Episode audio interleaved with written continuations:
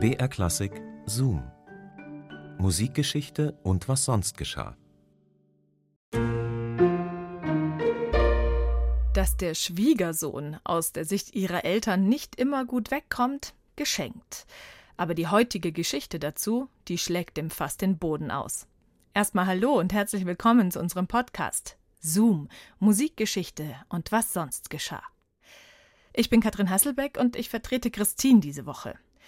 Hier bekommt ihr skurrile Anekdoten und Geschichten aus der Welt der klassischen Musik. Jede Woche gibt's eine neue Folge für euch und die picken wir raus aus dem Radioarchiv von BR Klassik.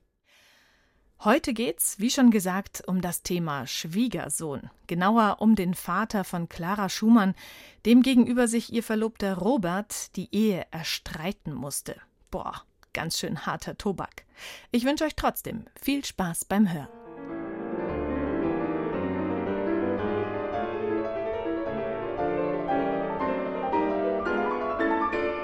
Friedrich Wieck war ein erfolgreicher Klavierpädagoge und ein aufgeklärter Mann. Wenn eine Frau, und zumal seine Tochter, als Künstlerin ihr Geld verdienen sollte, dann konnte sie nicht gleichzeitig auch noch Hausfrau sein. Anstrengende weibliche Arbeiten vertragen sich schlechterdings nicht mit dem ernstlichen Klavierspiel. Namentlich das Stricken erzeugt einen unnatürlichen Nervenreiz, der gesunden Fortschritten nicht günstig ist. Ich habe in meinem langen Klavierwirken wenigstens nie etwas Erkleckliches ausrichten können bei strickenden, häkelnden und stickenden Damen. Seine Tochter Clara jedenfalls bleibt vom Stricken verschont. Schließlich hat Vater Wieck viel Geld und Zeit in ihre Ausbildung investiert. Das Mädchen reist durch Europa und hat Erfolg. Ihr Vater, Lehrer und Manager, ist immer mit dabei. Von ihrem neunten Lebensjahr bis zur Trennung vom Vater verdient das Wunderkind die sagenhafte Summe von 2000 Talern. Geld, das die kleine Clara behalten darf. Allerdings muss sie sich alles selber kaufen. Nicht eine Stecknadel habe ich von den Eltern. Sie schenkten mir nie etwas, nicht einmal eine Kirsche oder eine Pflaume gab mir die Mutter. Du hast ja Geld, hieß es immer. Claras Leben als reisende Virtuosin ist von langer Hand eingefädelt, sorgfältig durchkalkuliert und höchst ertragreich. Dieses Mädchen ist lebendiges Kapital. Und nun das.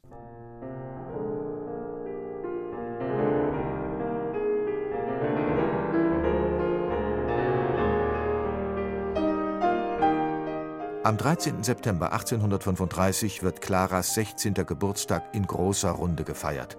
Mendelssohn ist zugegen, aber auch ein weiterer Klavierschüler Friedrich Wieks. Er heißt Robert Schumann und ist 25 Jahre alt. Clara spielt zwei seiner neuesten Kompositionen. Der erste Kuss im November, schreibt Clara im Tagebuch. Und Robert schreibt ihr 1838, als bereits jeder Kontakt vom Vater verwehrt wird: Morgen werden's drei Jahre, dass ich dich in Zwickau des Abends küsste. Ich vergesse es nie, dieses Küssen. Du warst gar zu hold an jenem Abend. Und dann konntest du mich im Konzert gar nicht ansehen. Du, Clara, du in deinem blauen Kleide. Noch wie heute weiß ich es. Eine Katastrophe, eine Kinderei, eine ruinöse Fehlinvestition, so stellt sich die Sache aus der Sicht des Vaters dar. 15 Jahre seines Lebens hat er in dieses Kind gesteckt. Und nun soll sie als Hausfrau am Kochtopf enden? Oder schlimmer noch, als Ehefrau öffentlich auftreten? Eine Gattin und Mutter vor einer Menge durchs Lorgnon gaffender Herren? Niemals. Wenn Clara den Schumann heiratet, so sag ich noch auf dem Totenbett, sie ist nicht wert, meine Tochter zu sein. In jedem Fall würde er, Friedrich Wieck, um die Früchte seiner jahrelangen pädagogischen Mühen betrogen. Deshalb tut Vater Wieck alles, die Verbindung zu vereiteln. Er droht Schumann zu erschießen, wenn er sich noch einmal seiner Tochter nähert, und redet mit Engelszungen auf Clara ein. Vergeblich. Schließlich stellt er Bedingungen. Clara müsse auf ihr Erbe verzichten, ihr eigenes Vermögen werde vorerst der Vater behalten, und die beiden dürften nicht in Sachsen wohnen. Das junge Paar reicht Klage ein. Allerdings gilt der Rechtsgrundsatz Ehegelöbnisse, welche wider der Eltern Willen geschehen sind, werden weder durch den Beischlaf noch durch die priesterliche Trauung gültig.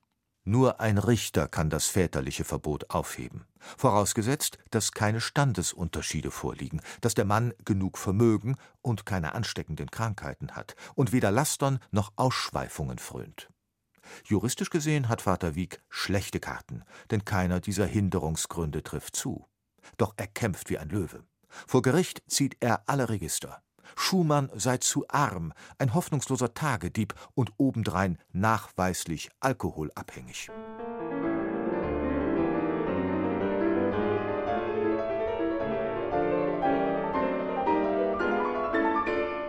Clara windet sich unter Gewissensbissen und erleidet einen Nervenzusammenbruch. Den Prozess erlebt sie als Zerreißprobe. Ich konnte den Vater nicht anblicken, ohne das tiefste Mitleid zu hegen. Er war in höchstem Grad leidenschaftlich, so dass ihm der Präsident das Wort verbieten musste, das mir jedes Mal durch die Seele schnitt. Ich konnte es kaum ertragen, dass ihm diese Demütigung widerfahren musste. Mich blickte er in furchtbarem Zorn an. Dieser Tag hat uns getrennt, für ewig.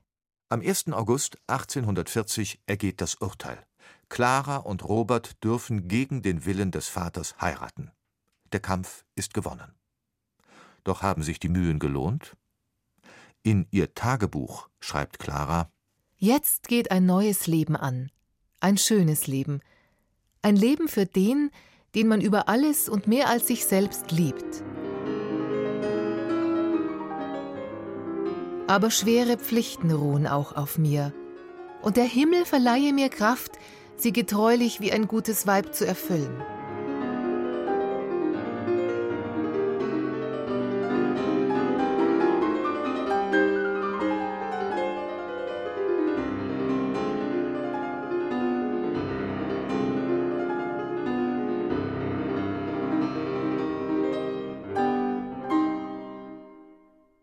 Tja, manchmal muss erst was geschehen, damit was anderes möglich wird. Das war unser Zoom heute von Bernhard Neuhoff.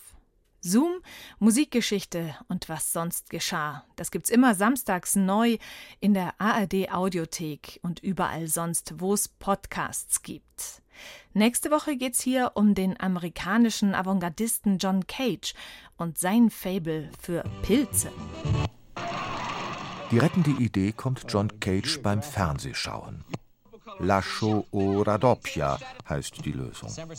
Lascio o Radoppia ist ein populäres TV-Quiz, die Italo-Variante des deutschen Alles oder Nichts, bei dem sich wagemutige Kandidaten einem ausgewählten Wissensgebiet stellen.